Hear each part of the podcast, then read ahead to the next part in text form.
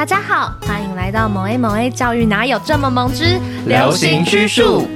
这是由教育部新媒体小组以及资讯改造实验室共同制作的 Podcast 节目。我是 Amber，我是阿吹，我是资讯改造实验室的钟茂。我们将在每一集用数据讨论一件国内流行的大小事，希望可以提升台湾国民的媒体素养，也让大家在网络比战的时候有凭有据，让数据不只会说话，还能接近真相。耶，yeah, 来到第二集了。对，这一集钟茂没有笑出来，但其实因为我们前面蕊了好几次。而且听说宗茂的同事很喜欢这个节目的标题哦，真的哦。对，就是比起前一个在备选的名单叫“剑术又剑灵”，你是不是想要故意来酸我啊？哎，没有，我当初也觉得“剑术又剑灵”还不错，但是直直到念出来发现听不懂。哦，对对对对，我没有觉得它不好。所以中茂的同事怎么说？大家都觉得比较接近，就是我们这个年龄层了解的东西。我们这个年龄层是暗指说，就是比较荒谬的部分。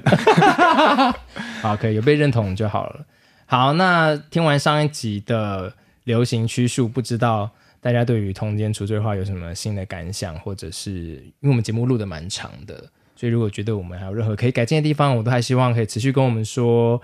然后再跟大家提醒一下，上一集当中做了很多功课、预先准备的 Amber 输掉了比赛，所以是由我拔得头筹，先赢下了第一集的这个主持棒争霸赛。你真的是有机会就要讲。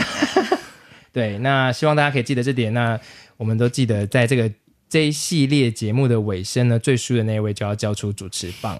交出主持棒是有一个棒子，是不是？对对对对对，就要。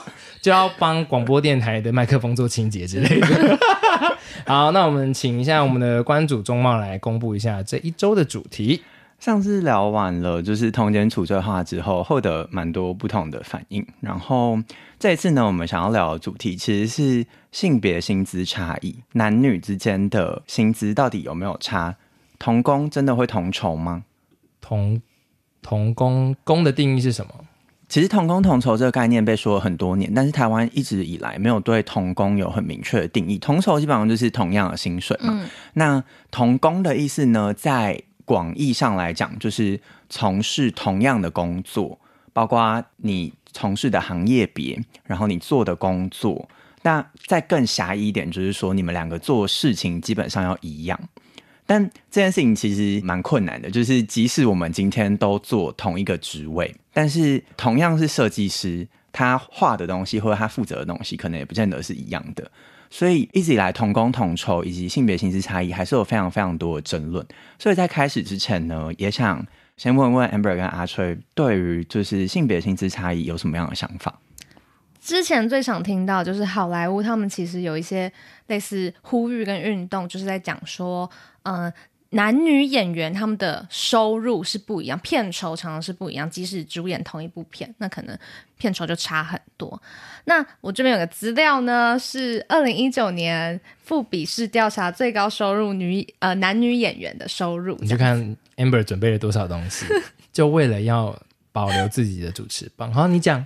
好，阿吹，你和钟茂可以猜猜最高收入的女演员是哪？他还抢走主，他还抢走关主的关主棒，哎，他连主持主持棒不抢走，关主棒也要抢走。好，你说什么？你猜最高收入的女演员是谁？好莱坞，好莱坞有一个人，他演了很多部片，然后而且还演了超级红的片子。去年你看最红的是什么？什么什么什么联盟的最后一集。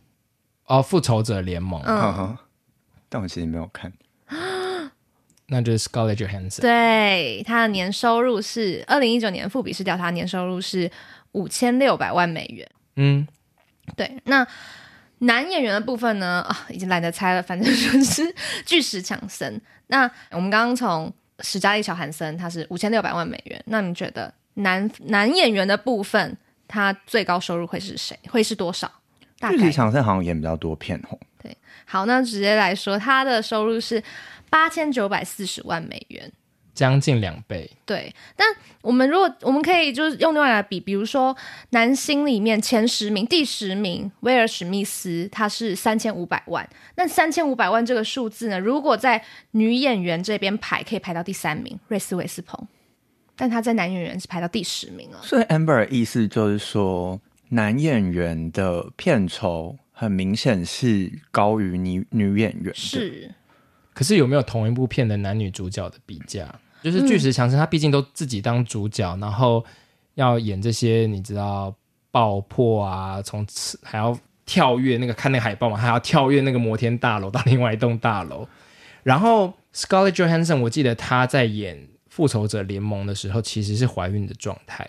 然后我记得他大量的片，只要是他背影的都是替身。我确定要这样说吗？就是没有，我说搞不好他出演的那个。演出的时间的比例啊，等等的，跟难度，加上他在戏中并不算是主角，我同意。可是并不是只有他一个人啊，就是你看刚刚连第十名的威尔史密斯都还可以排到女演员的第三名诶。但是我觉得你说男演员巨石强森他可能要出演一些爆破戏，但是。也不是所有的男演员都是演这种动作片，所以我说看同一部片比比较精准啊，就是他的戏份，嗯、不管是他最后剪出来的那个时间长度，还有包括他在片场当中的时间长度，如果难度都差不多的情况下，嗯，我们再来比较才会比较精准一点。这一题我自己持保守态度，就是我觉得这个东西有点难以比较。第一个，我觉得他演那个戏的难度嗯有差，嗯、然后再来他在。电影行销市场上可以带来的行销的这个曝光的好处，或者是周边啊，或者它的吸引力也有差。嗯，所以阿帅的意思是说，今天一个男主角就是一部片里面，如果同时有男主角跟女主角，但是他们的戏份难度也都相同，嗯，然后可能他们付出的时间什么的，假设都相同。那你觉得，就是比较红的那个男演员，他应该要比就是女主角领的钱还要多？对，因为这跟现在的网红市场其实是一样的。我如果发现，比如说你都是一百万点阅率，可是你这个网红 A 网红，他的所谓的转换率，就是这一百万里面会去看到叶配点订单的有二十趴，跟另外一个只有五趴，那我是厂商，我我会愿意给这个二十趴转换率的男网红更多钱。那所以，如果照这样来说，如果今天，嗯，这个社会就是会认为男性如果可以担任比较主要角色，或男性比较有效益，因此而给男性比较高的薪酬，你会觉得这样是 OK 的？我觉得就是工作内容透明化跟他的效益评估透明化，对我来讲，透明化的情况下，如果像我刚刚上述说的，难度一样，演出时间一样，但是他带来的行销效益比较好，那我觉得给他比较多的钱是 OK 的。好，那我们可以等一下，经过今天的数据考验之后，看看你的想法还会不会相同。但周末又不是做电影行销的，周末想说，完蛋了，我又不是做电影行销，完蛋，完蛋怎么办？这样子，我们可以来看其他的例子。因为可能的确，电影，我一说电影方面，它有点像是自由工作者，他会用接案的方式来算，你可能是觉得这样比较不好算，所以可能会哦，可能会有这个问题啊，可能会有那个问题，就不同的因素影响。那如果今天是比如说在公司里面啊，或者是很全面性来看这件事情，像其实刚刚周茂有帮我假定一个两人的戏的难度一样，我觉得是超难假定的，是你的哭戏比较多呢，还是什么？刚刚我们讨论了很多，就是现在终于把主那个关主棒拿回来。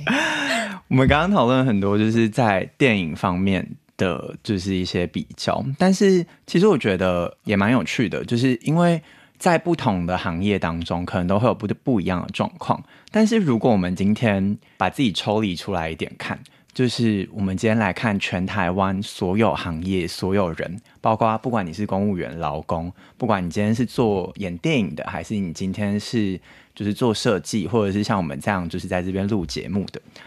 如果我们把所有的人分成男性跟女性，生理上的男性跟女性来比较的话，第一题就想要考考两位。哎，马上要进入关卡的部分是是，让你措手不及，怕听众觉得我们都太晚进入正题，瞎聊太久。对，好，所以第一题就想要问问两位，觉得在二零一八年，也就是前年的台湾，如果我们就是把台湾人分成生理男性跟生理女性，男性跟女性的性别薪资差异大概会是多少？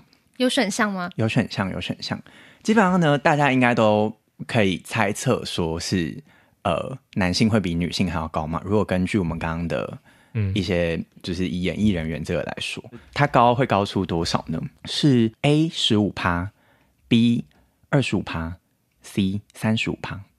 三二一，A，答案是 A。其实台湾的性别薪资差距在二零一八年，等下关注，嘿，你要先说谁答对了。好，恭喜阿吹答对了。啊、哎呀，好意外。好，OK。要再次提醒大家，Amber 做了很多功课。对，好。我们是不是还是要讲一下为什么我们会选这个答案？嗯、快速的，对啊，为什么你觉得只有 A 十五趴？因为我就有印象，美国的比例是二十一趴，你现在算二十一趴嘛？对，二十一趴，就是男性赚一美元的话，女性赚七十九分，所以我觉得台湾应该比美国好一点，所以我猜十五趴。嗯，嗯，那 Amber 为什么觉得有二十五趴？因为南韩男性每赚一美元，女性赚零点六五，有一个数据是这样。那、嗯、我们想说，我们应该比南韩好一点。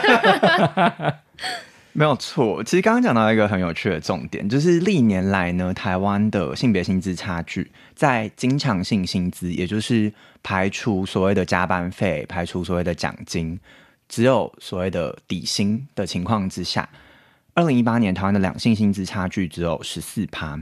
那但这个十四趴呢，也就是说，男生每赚一百块，女生只会赚八十六块。嗯，但虽然就是还有十四趴的差距，但已经比起过去动辄二三十趴的差距来说，历年来逐渐的慢慢的缩小了不少。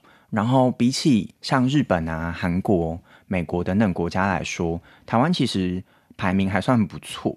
如果以 OECD 的国家当中，就是韩国刚刚 Amber 有讲，大概是落在三十五趴、三十六趴，嗯，也就是说男生赚一百块，女生只会赚六十五块。然后日本呢，差不多是百分之二十六左右。但是当然也有表现的比我们好的国家，像是以比利时来说，男女的薪资差距就只有三点三趴，也就是非常接近了。都是同样的数学公式吗？对，都是以就是经常性薪资的中位数去做计算。嗯。就是性别工作平等法在二零零一年通过之后，其实就已经规定了雇主对于受雇者的薪资不得因为性别或者是性倾向而有差别的待遇。后来劳基法也跟上，所以其实法律上都已经规定同工应该是要同酬的。但是大家觉得为什么就是我们的性别之间还是会有这十四趴的薪资差距呢？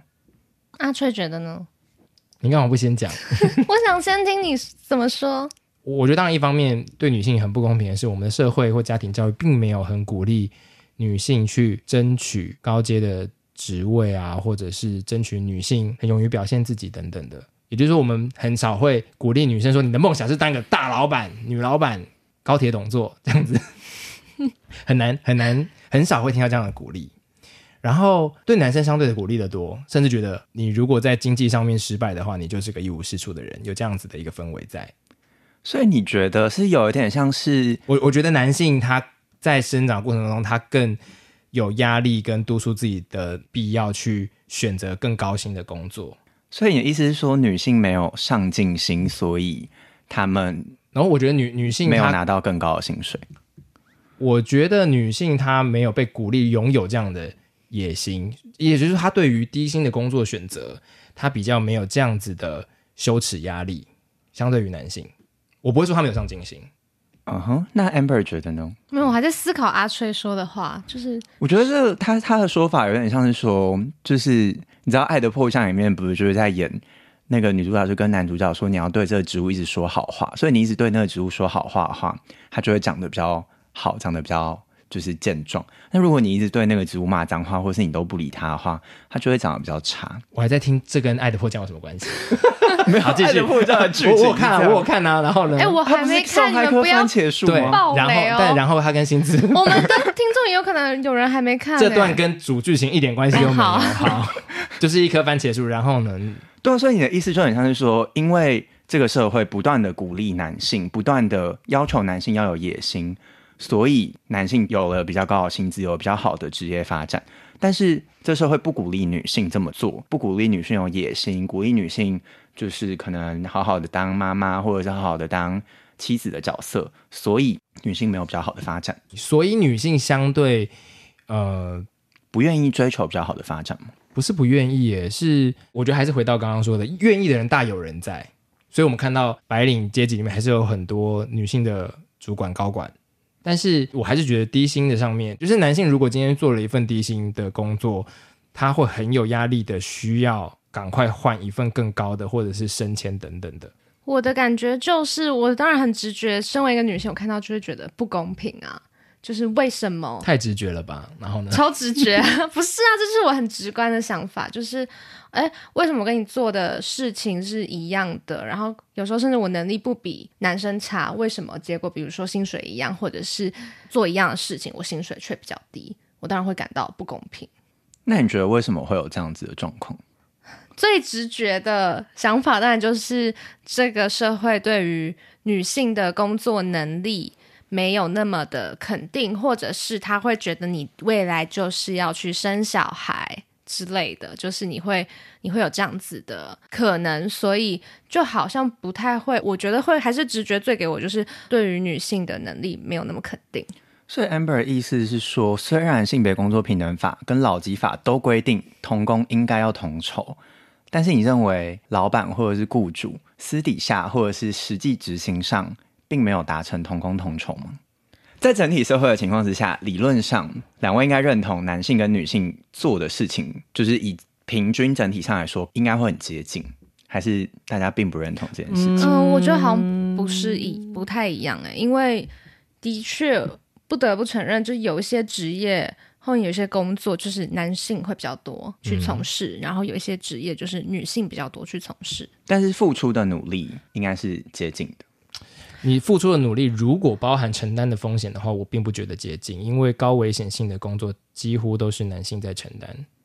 钟茂是不是觉得这我要怎么主持下去啊？啊，这也是高危险性的工作几乎都是男性在承担。核电厂的员工职灾风险的话，对啊，是这样没有错啊。风险不能被算进努力吗？可以聊啊。我反而觉得这点很关键呢、欸嗯，因为高风险高报酬，这个大家都知道。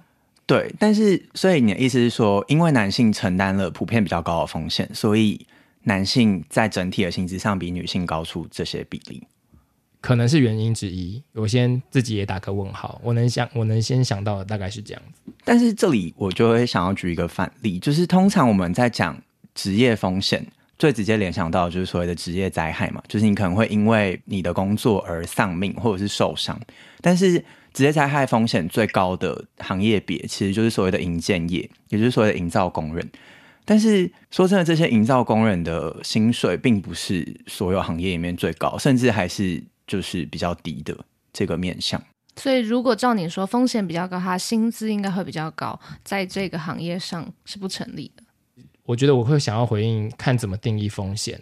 你个人死掉是一种风险，你害公司倒掉，然后导致另外六百个人要没有工作，也是一种风险。所以你刚刚提的是第二种这一种风险吗？也就是如果一个高阶的经理人，他的薪水比一个工人高，那是因为我觉得他承担了六百个家庭的风险，可能不是一个人性命的风险。所以你今天会认为说高阶的经理人比较多是男性吗？高阶的经理人比较多是男性，我觉得高阶的经理人反而在职场上面应该会比工人。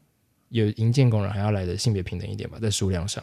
刚刚既然提到了，就是经理人、高阶经理人，或者是所谓主管，到底男性比较多还是女性比较多的这个问题，那干脆就来考考大家第二题：在所有的民意代表、主管跟经理人当中，女性占的比例有多少？因为阿吹刚刚说他觉得差不多嘛，应该就是比起工人来说更加性别平等一点吧。帮大家 recap 一下。所以呢，大家觉得女性占的比例大概是多少？A 三十趴，B 五十趴，C 七十趴，最接近哪一个答案？一、二、三，A A 没有错，大家都答对了。可是我先，我他听回放就会知道是我先说的。嗯、OK 啊，给他。那 Amber 为什么觉得是三十趴？因为我觉得不会到一半，也不会超过一半。那你觉得三十趴这个数字高还是低？哦，因为我还有想到是。呃，之前有说就是女性的比例，就是我记得民意代表还是立法委员，就是有有规定一定的比例。帮大家补充一下，其实他讲的是呃立法委员了。哦，对对对，立法委员有所谓的妇女保障，对对对对对，妇女保障。他在就是不分区立委，也就是政党票选出来的这些不分区立委当中，有要求至少要有一半的女性。嗯，但是在分区立委当中就没有这个规范。那这题其实蛮简单的，所以想说在进阶考大家一小题，但这题不算分啦。为什么？就 还值得关注我。嗯，我很有自信。刚刚讲到就是女性担任主管或者是经理人员，因为刚刚就是 Amber 判断的标准是民意代表嘛，那我们今天就把民意代表拿掉，我们来看看工业跟服务业各自的，就是女性的主管跟就是经理的比例。工业的话，大家猜猜看，刚刚说平均是三十趴嘛，那在工业当中，女性担任主管或者是经理人的比例是？我们要直接猜数字吗？可以直接猜数字啊，十五趴，二十，哎，介于两者之间，差不多就是十七趴左右，好中间哦。对，然后服务业呢，则是差不多三十五趴，所以可以发现，就是在刚刚的这个整体女性担任民意代表、主管、经理人，虽然占二十七点八趴，但是其中有三十五趴都是。就是其中有很高的比例，其实是集中在服务业，嗯、然后在工业当中的主管比例，女性还是只有十七趴左右。嗯，是不是从事工业的女性本来也就比较少？我问号啦。对，从事工业的女性本来也就比较少。对。哎，我突然想起，我大学的时候修过一门课叫性别教育。那我记得好普好普通的课名哦，不然要叫什 么？我以为会有一些特殊一点的课名。好，你继续。然后它有一章，我们就是要读一篇论文，是在讲呃女性从事教职的比例。那它是怎么比？它是幼儿园老师、国小、国中老师、高中老师、大学教授这样去看女性的比例，那就会很明显，随着教育程度越来越高，就下降到越来越低。就变成像是在大学教授的男女比例，男我记得男性就是高多于女性的。可是你看，同样都是教职，却因为你教育程度的越高，然后女性所参与的就越低。那阿吹对这个数据有什么看法？就是大学教授的，其实可以告诉大家一个大家实际的数字啦，嗯、就是大学教授的每两个。男性的教授只会有一个女性的教授，但是在幼儿园的比例却是非常悬殊。我记得女老师的比例将近占了九十趴以上，然后男老师的比例非常非常的少。会不会是因为，比如说我们常听到这个逻辑，好像是说，哎，你好爱小孩哦，然后你很会照顾人，你很温柔，你好适合当幼儿园老师。你的意思是女生比较常被赋予一个？家照顾者，嗯，照顾者的责任与形象，然后加上大家不会说，嗯，你很懂得孩子的营养学，我觉得你很适合当幼儿园老师。我从来没有听过这样子的归因，我听到都比较是前者，因为你感觉爱小孩，会照顾人，就这种软性特质，所以觉得你很适合去。我也印象听过蛮多幼儿园老师这样在称呼自己，也就是他不会说。我很懂孩子的营养学、营养比例，我很懂如何教育孩子。我们通常听到的就是“我爱小孩”。我想提的就是幼儿园教师的薪资和大学教授的薪资，很明显，我们光就是一般这样想就知道，一定是有明显差距的。就大学教授一定是比较高的，那这当然也会就会牵涉到性别，你获得的薪资。让刚刚阿吹有说，你觉得有很多时候是自由选择，可是这个东西真的是。完全的自由选择吗？就是女性可能常常会被鼓励说：“哦，你很适合去当幼儿园的老师。”诶，像这样子会有这样的鼓励，然后或者是就会嗯、呃、直接连接说女性可以做这样的工作，然后女性比较不会被直接连接说：“哎，你好适合去当大学教授哦。”我简单回应，我就是那你就应该要拒绝，勇敢的去当大学教授。但是从数据上看起来，大学女老师就是比较少诶。但你没有办法知道，就是个人他到底是勇敢还不勇敢，搞不好他超勇敢，他就是面对重重阻碍。所以他主张是一个自由选择。对啊，我没有，我的意思是我同意，我同时同意女性受到比较多的阻碍，所以她可能需要的勇敢，搞不好是要是男性要比要比男性多。啊、但简言之，他在他是在一个够多勇敢情况下可以达成的。但没有人禁止他当。大学老师，但他要付出的成本，我们直接讲了，他要付出的成本就是高过很多。那我的意思就是在性别努力的这一块道路上面，男女都有共有的责任。可能男性需要更关注自己身边的女同事是否跟自己有同等的机会。他，我觉得当然身为同事，你可以多鼓励对方。同时，我也建议女性可以更勇敢的认为自己有能力去担负某个职位，然后并且勇敢的追求。嗯、呃，我之前曾经去过东京大学，就是交换。那、嗯、当时我的一个老师是男老师，他就是有很深切的感悟跟我们说。嗯、呃，东京大学的正教授，正教授的男女比例，女生只有百分之四，四哎，就是这真的是很夸张的一件事。当然，这跟日本本身的一些性别的。工作上的结构也有非常大的关系，就是女生其实没有被鼓励读那么多书，这真的要开另外一节来谈。但是他当时就有去争取，他就是会去争取跟学校说，这个百分之四真的是太夸张了。我们就如果我们视我们自己为一个日本最高学府的话，不应该是这样。然后甚至有提出说，他认为就大家常会说要国际化啊，就是好像应该要跟很多学校交流啊啊，我们跟多少学校的百分之多少？那他觉得真正的国际化是当我们在这一点可以做得越来越跟国际上。一样的时候，我觉得四趴是蛮夸张的，但我更认为应该要看多少人去报名，跟多少人被选入。然后有趣的是，嗯、他当他在会议上讲这件事情的时候，会有一些女教授、正教授，他会说：“嗯，没有啊，女生没有碰到什么困难，因为我不是就还在这里。”但其实这是会有一些所谓幸存者偏差。嗯，对，其实有时候身在里面的女性也不一定会觉得说：“嗯，这个有很困难，可是我来啦。”对，但他可能会忽略了他所用的资源跟一般大众所拥有的资源可能不一样，就可能是我刚刚讲，他要两倍的勇气。哎，跟听众澄清一下哦，我从来不觉得女性不够努力或女性不够有能力，但我觉得我身边的女性普遍比男生在追求升迁或者是更好的福利上面，算是比较不勇敢的，容易隐忍，这是你的平均。平均就是我的我人生大数据。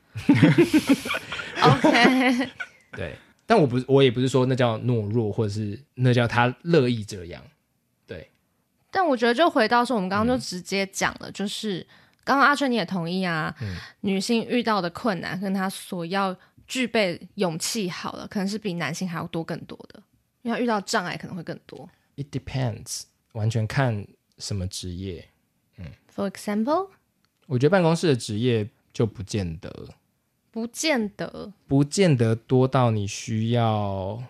因为像今天外派好了，嗯，常常就会有人说外派好像比较容易会派男生，因为哦，他可能比较不会有家庭的因素啊。那女生就可能，我不是说所有的都一样，但是如果你大家常听到的情况，会很容易有这样子的印象，对吧？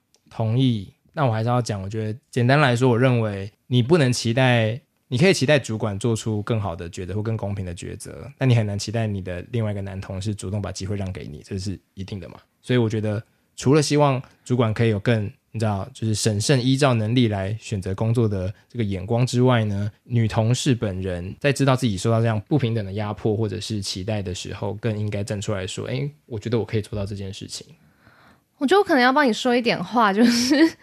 那个，我们私底下应该有聊过这个话题，应该聊过蛮多次的。对啊，对。然后我觉得阿帅虽然听起来就一直在说什么女生 要更有勇气，但我觉得他在讲的可能是今天可能女生其实不用害怕说是不是你能力不足，其实要对自己更有自信一点。有时候说不定，我觉得阿吹的想法是，有时候说不定就缺你那一步那一声我要我要的这个争取，要你就对啊，你就可以达到也说不定。对，就是我私底下跟他聊天，嗯，觉得他的观点，我刚刚也都是一直这样讲啊。有吗？你刚刚没有？你刚刚有一点那种，我，我没有，我都是说真的，你可以，你一定要讲出来。刚刚既然聊到了就是幼儿园老师，那就来考考大家第三题，在教育业当中，在不同的行业当中有一个分类叫做教育业，然后教育业就包含了所有与教育相关的行业，包含幼儿园老师、国小老师、国中老师、大学教授，这些都包含在教育业当中。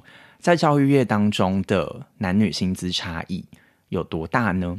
先给大家一个参考值的概念。刚刚整体是十四趴嘛，嗯，呃，如果我们特别把服务业挑出来，教育业被归类在服务业当中，服务业呢的平均男女薪资差异是十趴，那教育业是 A 五趴，B 十五趴，还是 C 二十五趴？抢答吼，好，三二一 B C，恭喜阿吹答对了。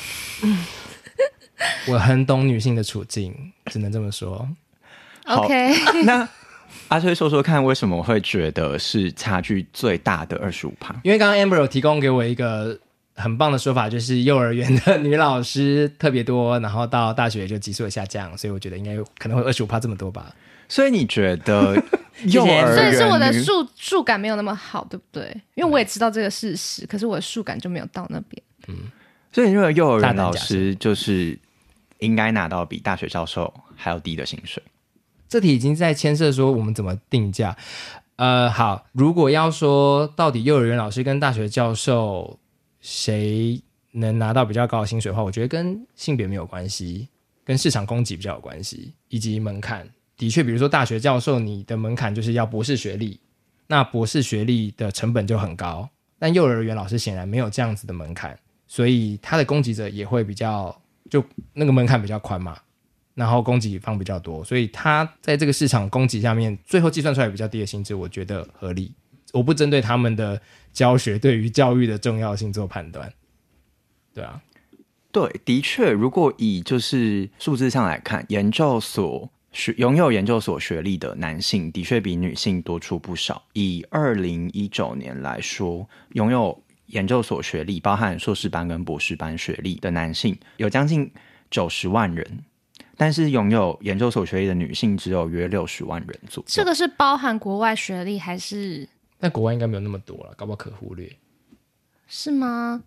我不确定啊。有有，我的意思说有少到这种程度吗？我觉得应该没有少到可忽略的程度、欸。哎。但更敢出国，或更有资源出国，或更有更被家庭期待你出国的男性，可能也不会比女性低。补充一点啦，就是也是在日本那时候有研究过的，就是其实日本的性别不平等可能是比我们更稍微更明显一点。那女性可能并不鼓励读到那么高的学历，所以其实很多女性会出国，出国读书对他们来说，不论是嗯，家庭的压力、社会的期待压力都比他在国内小，所以反而有有一批这样子的女性，然后因此哦，我就有读到一些论文是对他们做的研究，就还蛮有趣。所以刚刚才会想问说，这些人是有没有出国的？因为显然以日本来说，就会可能说不定他们比例就会有明显的差异。出国比较轻松，对，对女性来说。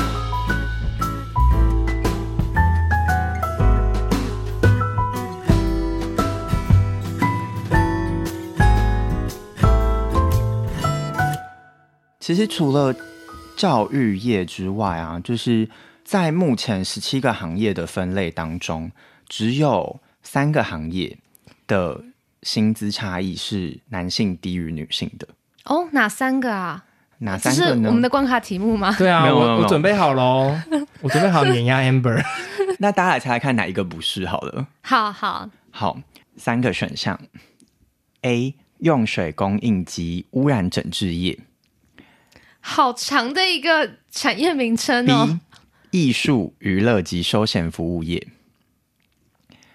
C 不动产业。我们要在这之中选一个是男性，男性薪资高于女性的，另外两个呢、欸、都是女性高于男性的。好，三二一，A。答案是 B。不好意思，哎，那先说说看，为什么你觉得是艺术、娱乐及休闲服务业？因为我刚刚想象这个产业可能跟演艺有点相关，我的想象是这样。那我们刚最前面一号来问的例子，男生还是高于女生，那所以我觉得即使是在台湾，应该也是类似的情况。嗯哼，那阿崔觉得为什么？你觉得是用水供应及污染整治业是？你就觉得是水电是不是？我觉得是污水啊。然后我刚刚其实也有同样的思路，想到他举的例子。好，跟大家说一下确切的答案。三个就是女性薪资高于男性的行业，就是用水供应及污染整治业，女性比男性多了二点二趴的薪水。然后呢，它的平均薪资是四万五。第二个行业呢是支援服务业。然后女性比男性的薪资多了四点七趴，哈，平均薪资是三万七千九。然后呢，第三个是不动产业，女性比男性多了五点五趴，平均薪资是四万六千。然后刚刚的艺术、娱乐及休闲服务业，其实是所有行业当中男性比女性薪资高的第二名。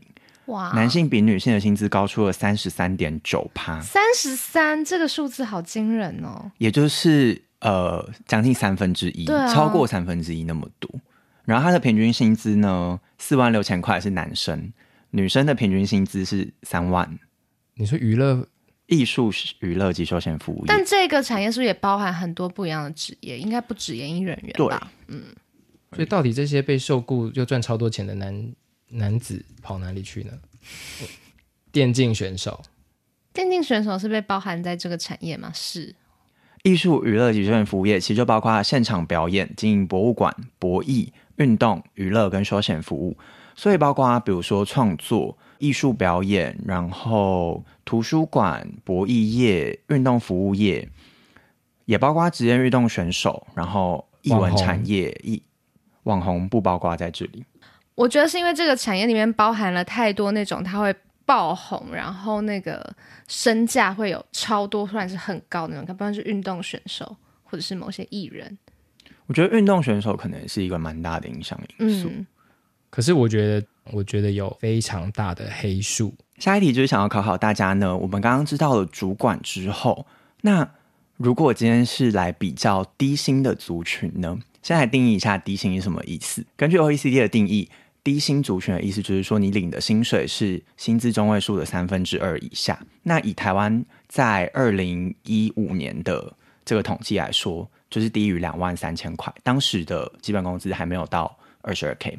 在当时的情况之下，以二零一五年财政部做的这份报告来说，大家猜猜看，男性低薪的比率是二十点七趴，那女性低薪的比率有多少呢？A 十五趴，B 二十趴，C 三十趴。抢答，三二一，C，没有错，答案是三十趴，但阿翠比较快。OK，好好好，没关系，这我们就各一分。好，不要被人家说我又有职场上的优势。其实不论是在。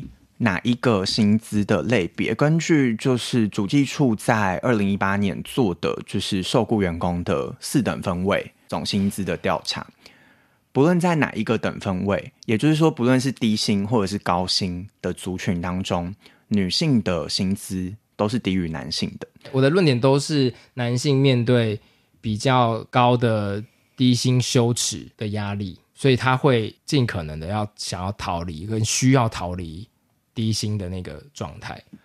好，那呃，前面考了大家关于不同的薪资，呃，不同性别之间的薪资的比较。接下来呢，其实就想要问，在传统上，男生应该要出去工作，女生不用出去工作。但是随着时代的发展，现在男女受教育的比率差不多，然后大家进入高等教育的比率也差不多了，然后性别意识也提高，大家觉得性别间的工作机会或者是工作参与，还是有男主外女主内的状况吗？所以呢，下一题要问大家，其实就是关于两性之间的劳动参与率。劳动参与率呢，先跟大家解释一下意思。劳动参与率的意思就是说，在十五岁以上的人口当中，你有意愿工作，而且你有工作能力的人，都会被算入就是劳动人口。嗯，然后所以包括比如说家庭主妇、家庭主夫。或者是你今天去当军人，你今天选择升学，都不会被算进就是劳动人口当中，嗯，所以他就会被剔除于劳动参与。那劳动参与率就是所有的人口分支，就是有参与劳动的人口。兼职也算吗？兼职也算，不管你是全职、兼职、派遣，都会算是就是劳动参与。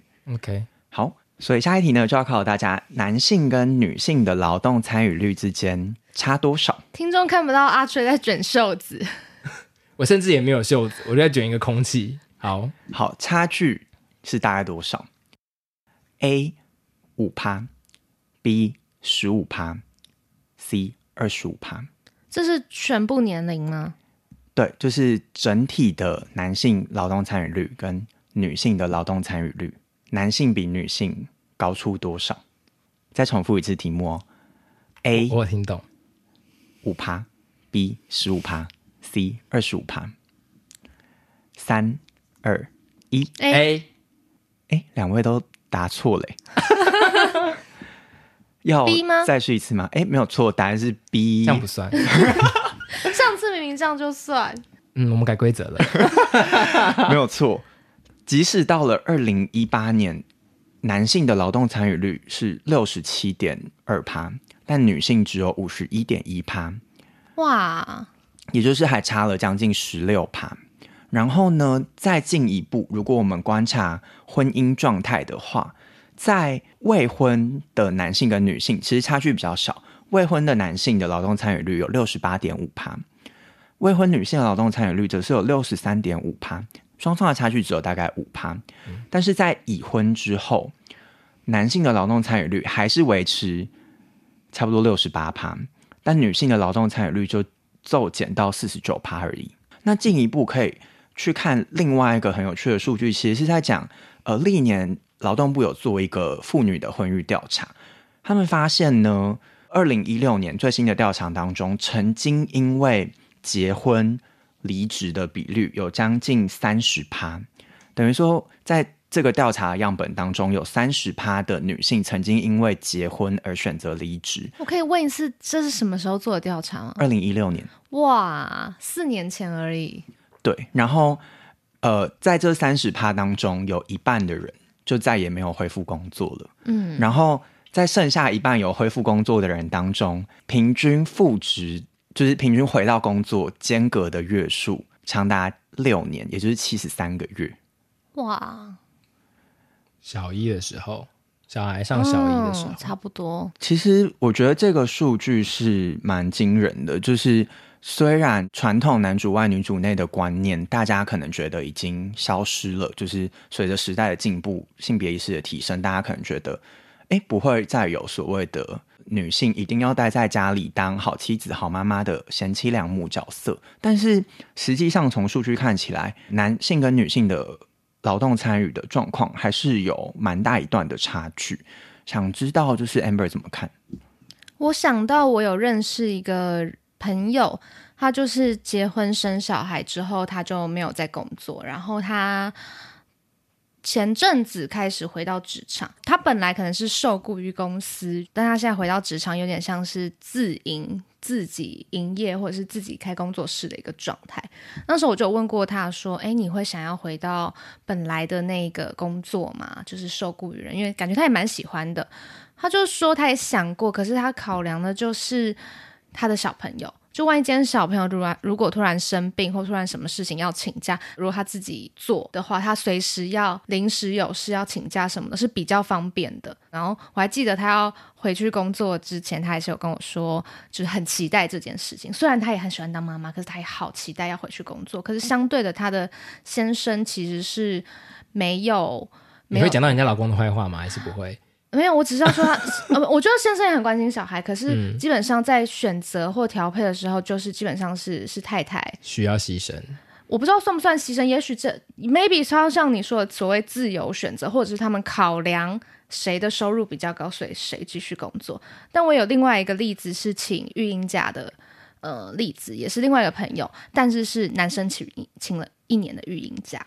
就带着他的小朋友，他是我第一个遇到男生请了一年的育婴假，而不是女生请的。就是他老婆是回去上班的，对。然后这男生是说，他其实那时候就想说，既然有这个机会，然后他觉得可以陪小孩，那他就这样做。所以他是真的常常就是带着小孩到处去逛那一整年。他说他觉得其实很值得，诶，他觉得他就是可以跟这个小孩就培养了很多他们共同的时光。然后他觉得最有趣的是。其实他路上真的遇到非常多人问他说：“为什么是你请，而不是你老婆请？”可是当初他们在决议这件事情的时候，他觉得是一件非常自然的事情，就是哎，我正好可以啊，可能我这个阶段哎有一有一期一一阶段的工作正好做完了，那我现在请不就是一个刚刚好？然后我也想陪小孩啊，他觉得就跟就跟一个女性选择要请孕假，他觉得是一样的。可是他没想到他真的这样做之后，反而遇到周遭非常多人问说：“哎，为什么是你请啊？”对，反而会遇到很多这样的。可能周遭人都预设他会照顾不好小孩，以及照以及预设妈妈应该要照顾小孩。对，就是其实是蛮多人会预设说女性要负担这个生育的责任，所以我刚刚才会宗茂问这个问题的时候，我先问年龄，因为如果是到适婚年龄的时候，我觉得那个比例会有很明显的不一样。嗯，对。然后又要再讲 上一集也讲过的节目，就是《流行大百科》，它里面有一集在讲说女性。像大家一直觉得我们的节目名称就是超流行大百科，不是真的。你们讲它的英文名字好了，就是 explain 啊。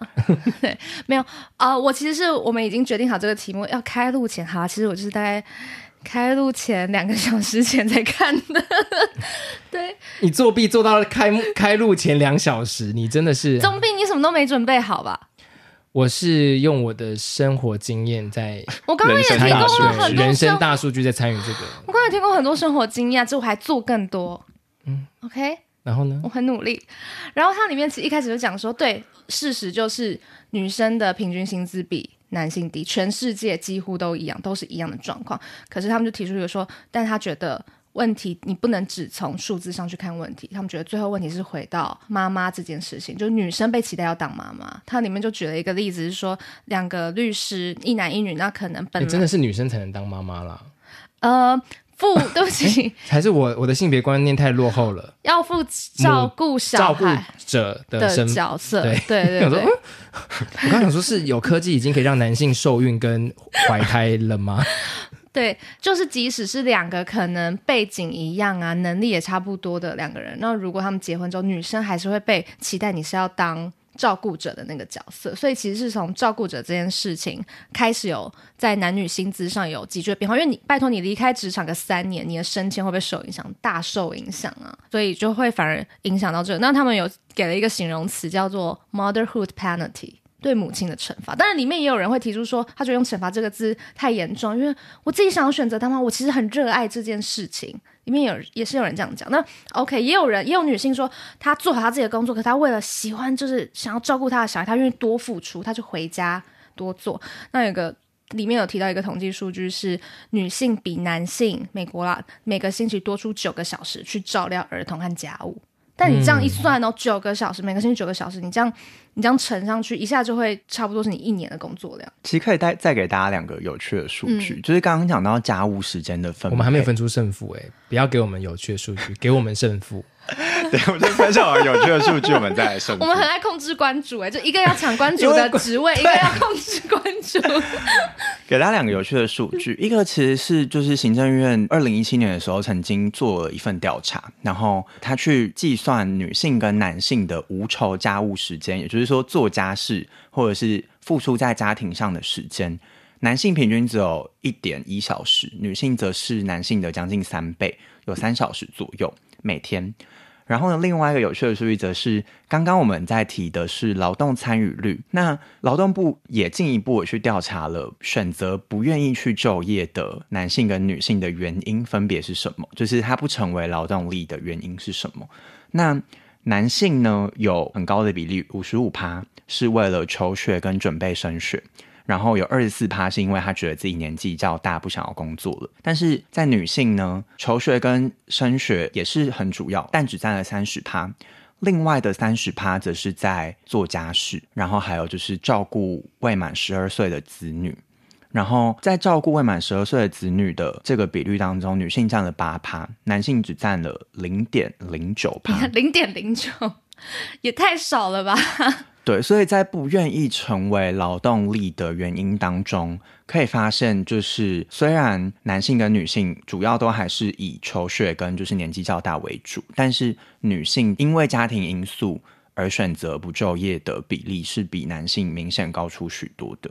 我想到的是，我们刚刚不是有说，嗯、即使她一个女性很愿意工作，但她可能付出家庭的劳务时间是照顾时间是更多的。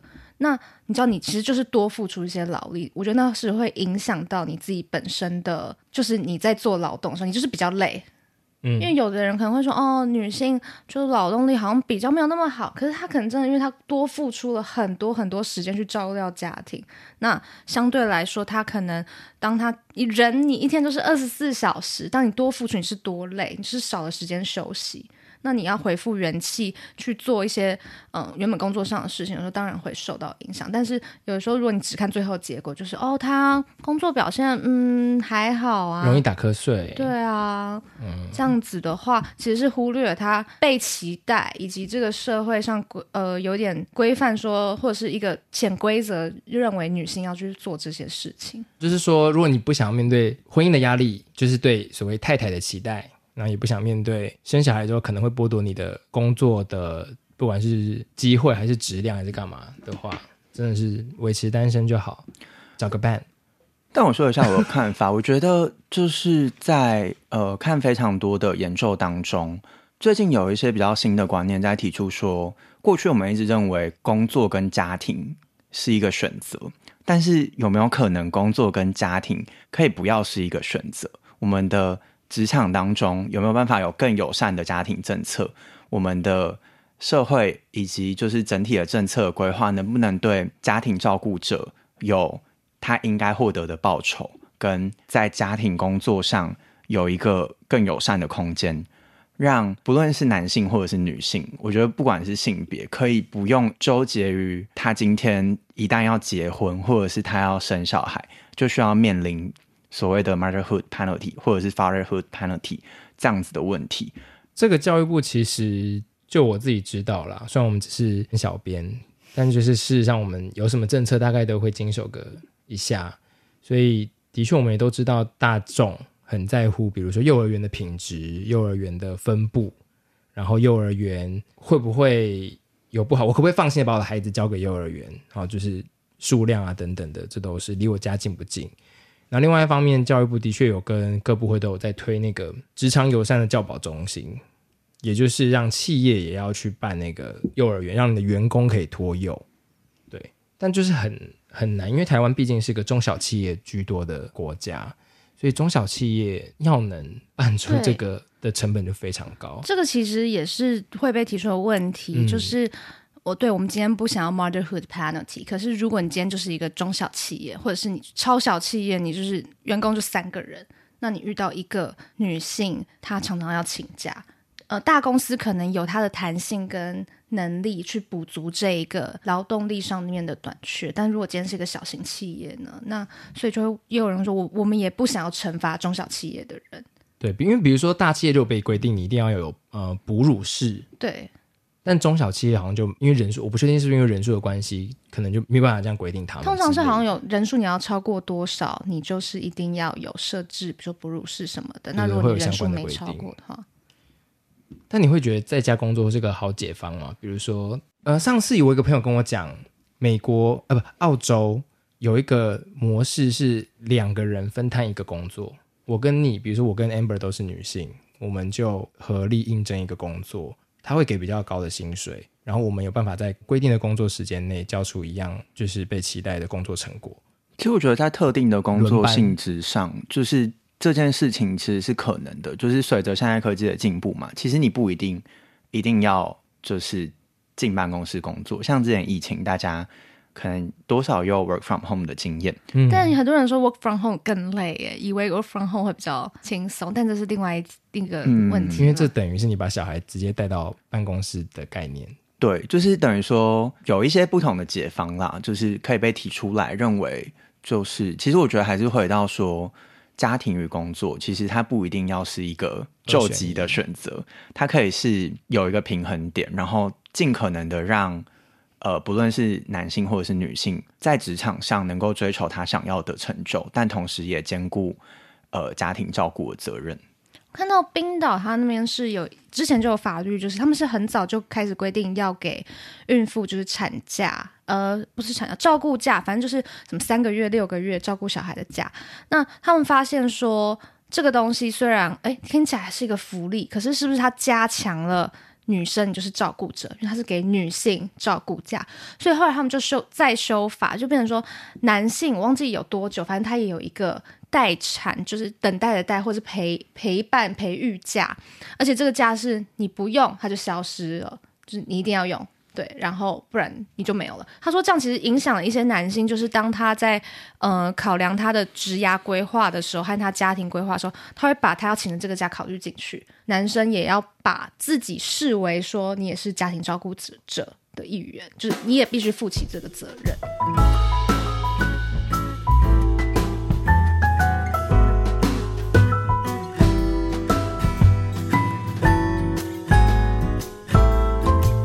我还是比较想要落实到，就是怎么讲？我觉得我今天的角色，除了我比较支持很多事情是自由意志，意思是，我没有说压迫不存在，而是在压迫存在的情况下，我们都应该更努力的去争取、跟发声、去打破这件事情，而不是期待有一只法律的手直接就啪，女性加薪二十趴这样子。我我的意思比较像是这样子。但你讲的这一种法律的定定方式，的确是比较粗暴的方式。我认为说不是不能就是制定一个法律，可是它不会是像这样就是很粗暴的齐头式平等。但因为在网络的论战里面啊，很多不支持或者是认为没有压迫的人，他的确会是这样想象法律的，就是他会想象现在不管是争取性别平权的人，还是所谓女权的呃支持者。他他们会被误会说他们想要这样子的法律，就是所谓齐头式的平等，对吧？就是网络上的论战常常会这样，就是他会说，嗯，那要不要为什么不去支持工人里面女性要也要一半呢？这样子，对。像我也观察到，的确男性因为被鼓励去争取位置或者升迁的机会，所以相对的，我觉得也可以发现，女性因为不不被鼓励，然后她又必须在职场上面生存下来的时候，我觉得女性就要花比较多其他的力气。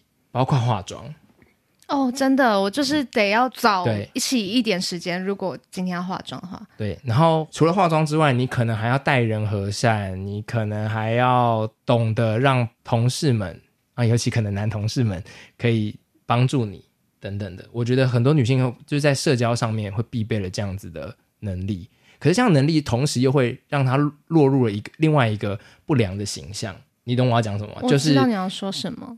这些其实是他必须生存的，而的而袭来的能力，但他同时又让他看起来很像是在依靠这些才能爬到现在的位置，或者是依靠这些才能有现在的成就，所以他会落入某一种两难。对，那你很难去说不行，女性未来都不要再征求男性的帮忙，以免被人家说你就是靠男生或什么，就是这个也很难。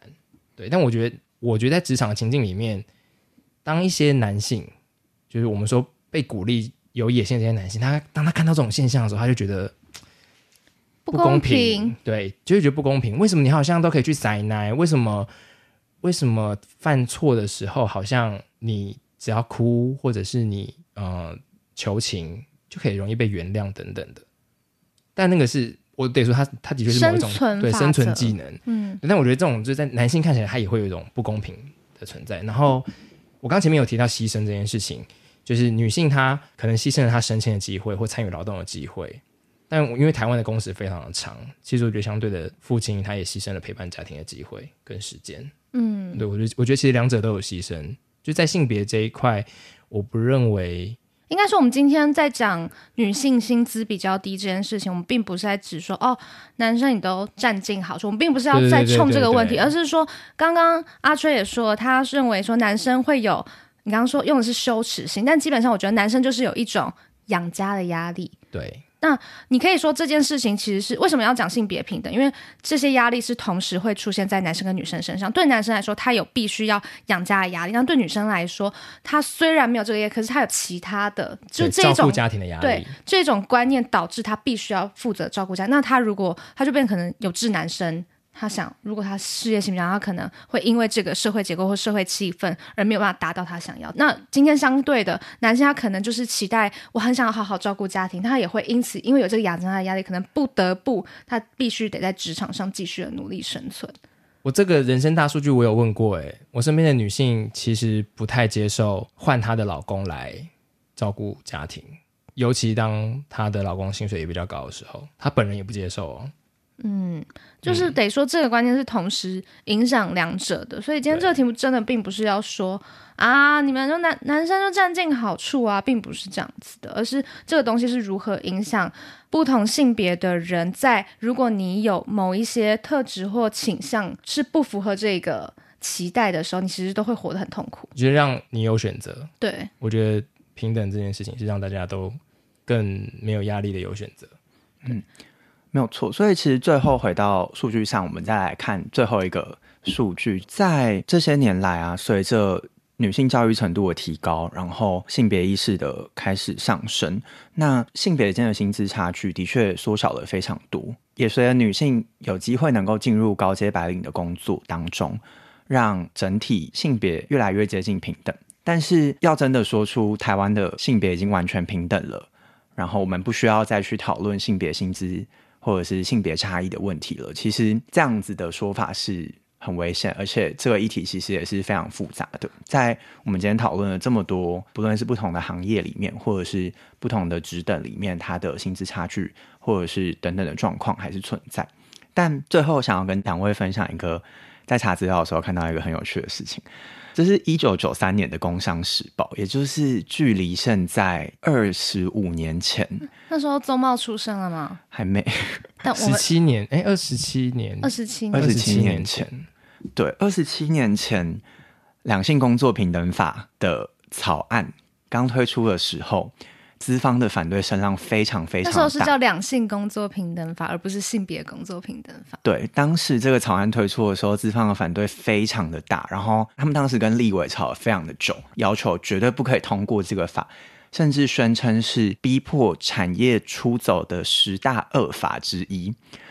但直到现在，今天我们可以就是坐在这边，然后大家针对两性或者是不同性别之间的。薪资差异，然后或者是不同的差异，可以有这么多不同的想法，我觉得其实是很有趣。然后进真的进步了非常的多，但如同今天讲的，也还有很多能够做更好的地方，包括更友善的家庭政策，更友善的就是职场，让工作跟家庭可以不用再是一个两端零和的选择。还是我们刚刚太替中小企业担心了？其实要他们在生出一个幼儿园，让员工带小孩，非常的简单。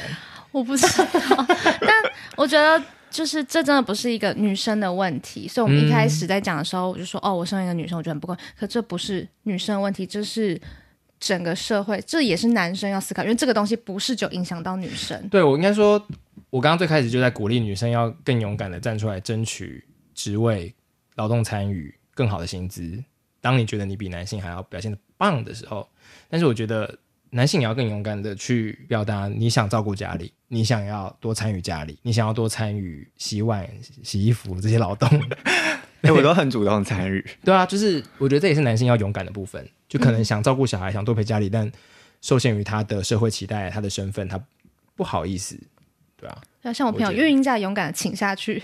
我觉得连性别之间都还有勇敢的部分了。然后最后我要再提供一个我人生的大数据，请说。到底有多少？就是呢，我曾经调查过身边的女性朋友对于男性伴侣的要求，共通点都是，你们猜？